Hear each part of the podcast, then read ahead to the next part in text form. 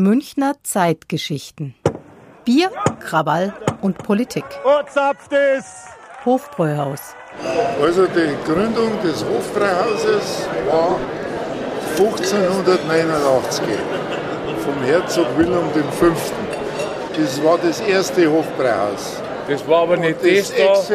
Das war Lass mich heute halt ausreden. Das existierte bis 1808. Ja? Und das jetzige Hofbräuhaus, das gibt es jetzt an diesem Ort seit 1828. Ja? Und das ist für alle da.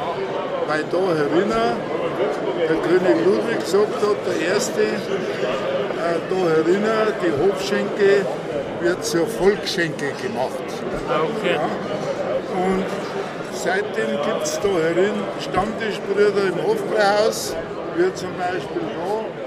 1897 wurde das Hofbräuhaus dann für 819.000 Goldmark umgebaut. Seit damals sieht es in etwa so aus wie heute. Es bietet Platz für über 3500 Personen und hat täglich, inklusive Stammgäste, bis zu 35.000 Besucher. Und Besucherinnen. Am Stammtisch wird über vieles gesprochen, aber nicht über alles.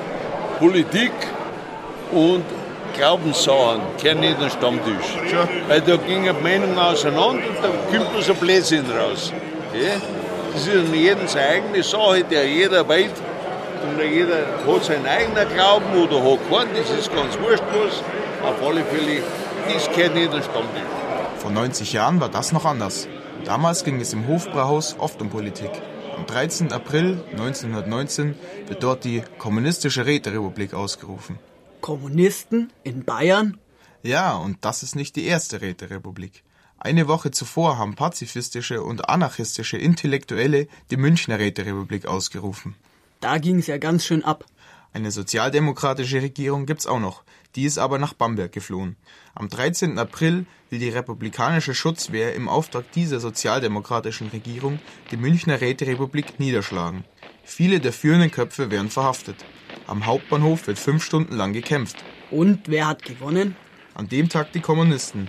Die organisieren den Widerstand. Ihre Führer Eugen Levinet und Max Levin versammeln ihre Anhänger im Hofbräuhaus. Eugen Levinet wird zum Regierungschef der neuen, der kommunistischen Räterepublik. Und wie lange hat die gedauert? Zweieinhalb Wochen. Am 2. und 3. Mai 1919 nehmen Reichswehr und Freikorps München ein und beenden gewaltsam die Räterepublik. Dann ist das Münchner Hofbräuhaus also ein linker Laden? Von wegen. Nicht einmal ein Jahr später, am 24. Februar 1920, benennt sich die Deutsche Arbeiterpartei dort in Nationalsozialistische Deutsche Arbeiterpartei um. In derselben Versammlung verkündete Adolf Hitler das Parteiprogramm.